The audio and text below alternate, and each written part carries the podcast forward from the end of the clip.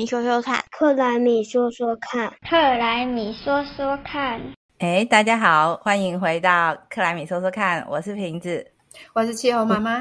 我是微微。去年底，我们邀集了身边有志一同的朋友们，成立了台湾气候未来协会。二零二二年也是今年正式开始营运喽。我的初心真的很简单，我们是一群嗯航空专业的同温层，不管是生态背景，甚至是工程背景，还有经济的背景之外，嗯，有一些在工作上或是生活上相似，一起加油往前走的伙伴。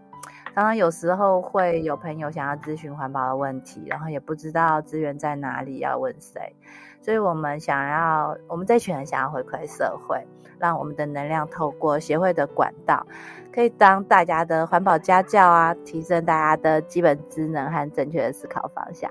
欢迎大家一起加入我们。上一集我们有讲到 RE 一百的时候，提到再生能源凭证，最后的时候大家应该听得一堆黑人问号，所以我们今天补充说明一下这个再生能源凭证好了。以前。大家认知的再生能源发的电，也就是太阳能或者是风力发电，这些发出来的电都只能把电卖给台电，然后呢，我们使用电的用户也只能够跟台电买电，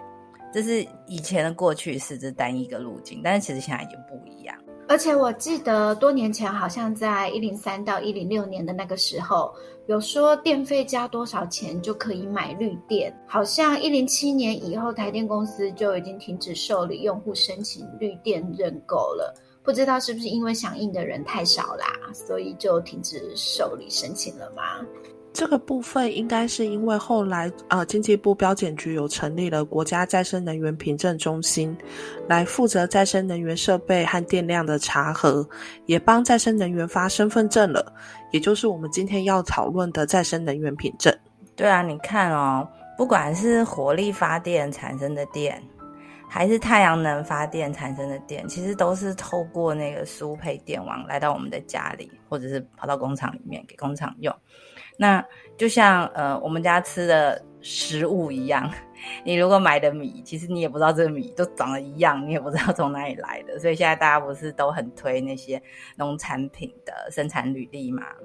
那那现在这个再生能源凭证呢，就是给这些店给他们一个身份证明，证明它到底是来自于风力发电或是太阳能的干净的电，还是呃原本我们是用火力发电产生的电。尤其是现在啊，大家都都想要看到那个农产品的生产履历，就是想要吃到安心的好东西。所以，同样的，呃，我们也想要证明我我们现在用的电是干净的电，对不对？这也是因为在乎的人越来越多了。例如，如果是就公司而言的话，台积电就一定必须要保证他们家用的电都是绿电，不然就没有办法符合他们对 I 一百的承诺了啊。所以举简单一点的例子，就会像现在台湾所有的肉品使用都需要标示肉品的来源一样，这也是一个消费端如何影响生产端很好的例子。就像卖卤肉饭的店家，他都抢着标示自己使用的是国产猪，就是因为消费者比较买单的意思啦。所以消费者在乎，就会用自己的购买力表现出自己关注的地方，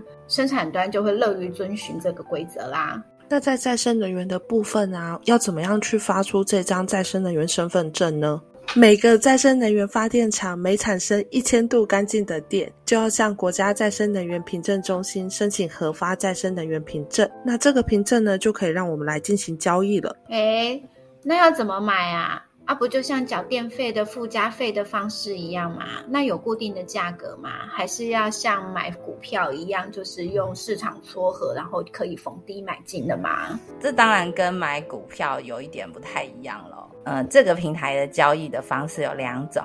第一种就是线上竞标的功能，你可以上再生能源凭证的这个平台，看看发电的人。刚刚微微有说一张凭证一千度的再生能源，对不对？所以他就说，哎，我我这边一张凭证我要卖一千四百元，这是我的底价。也有人的底价开比较高，他可能开到三千元。我们想要买，我们想要买他的再生能源凭证的人呢，大家就可以开始竞标。大家有记得看过那个歌剧魅影一开始那一幕啊？那种艺术品拍卖不是喊价喊到最高的那个人就可以用自己喊的价格买到吗？所以他就是用那种竞标的方式来看谁可以买到这张再生能源凭证。那另外一种方式就是你直接跟卖家谈好价钱，有点像你去市场 买菜，是老板跟你很熟，他可能会给你特别的优惠。总之，卖家跟你瞧好价钱，确定他要卖给你之后呢，他真实的成交价都不会公开在这个平台上面，但是凭证的状态呢，就是呃显示说已经卖掉了这样子。我觉得竞标的方式有点像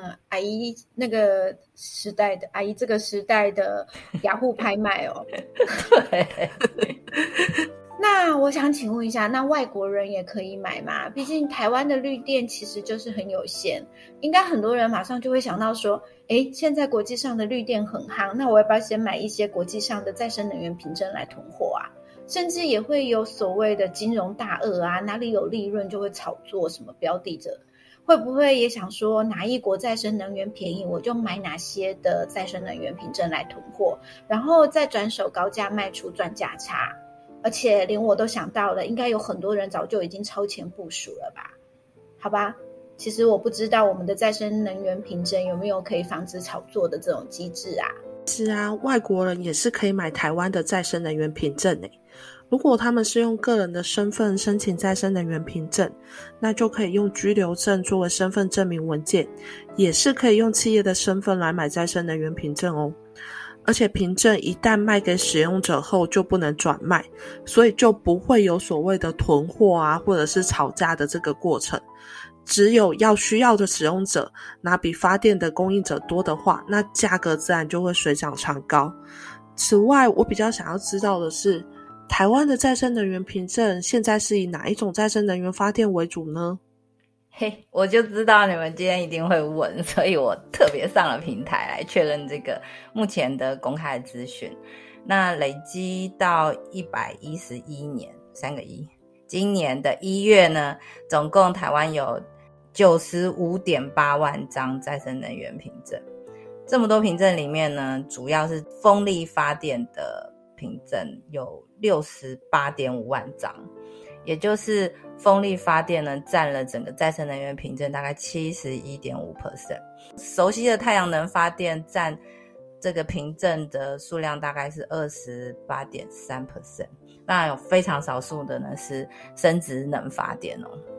那个，请问我们台湾的再生能源凭证有没有使用期限啊？因为照这样看来的话。它可以抵温室气体排放，对吗？那如果买再生能源凭证，是不是可以抵换温室气体排放啊？那如果我今天是制造商，我很看好未来的凭证市场的话，那我是不是也可以买起来放啊？诶，虽然再生能源凭证没有使用期限，不过如果要拿来抵温室气体排放的话，就要买当年度发出的再生能源凭证哦。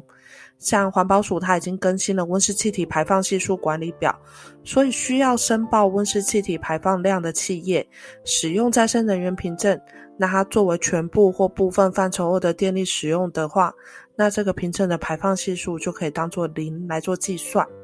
那我们就以就是一百零九年度每一度电的电力排放系数来说，一张再生能源凭证一千度的电来计算的话，它就可以减少零点五公吨的温室气体排放了耶。嗯，所以那这样子买再生能源凭证，买碳权的感觉还蛮像的啊。其实不太一样哦，像碳权啊，它其实是透过各种不同的方式来减少温室气体的排放，而且也要经过监测，然后确定它减少的温室气体经过核定后，才会有可以交易的减量额度。如果你是一间企业的老板，想要做碳中和，直接排放的部分就还是要透过碳权才能抵消，再生能源凭证只能用来抵消就是电力排放的使用而已。对啊。即使不能够用来抵全部的温室气体排放量，但是再生能源凭证现在还是非常抢手。除了上一集有提到，有些企业它不是宣称它要完成 RE 一百，也就是百分之百再生能源使用，那这些人可他可能会用买这个凭证来做抵消嘛。除此之外，还有还有就是能源局啊，现在也对台湾的境内的用电大户多了一些规定。呃，契约容量现在目前是。五千 k 瓦以上的这些用电大户啊，它必须要设呃前一年的契约容量的十 percent 的再生能源。你看，如果大家屋顶没那么大，或者是对啊，这其实他们不容易，所以。如果没有设置的话，他可以选择购买再生能源凭证，或者是什么储能设施，或者缴纳代金。所以，嗯，我觉得这再生能源凭证抢手是一定的。然后也因为这样子，所以未来我觉得台湾的再生能源的发展就会越来越令人期待啊！我们今天就先聊到这里喽，拜拜，拜拜，拜拜，下次要再一起听哦。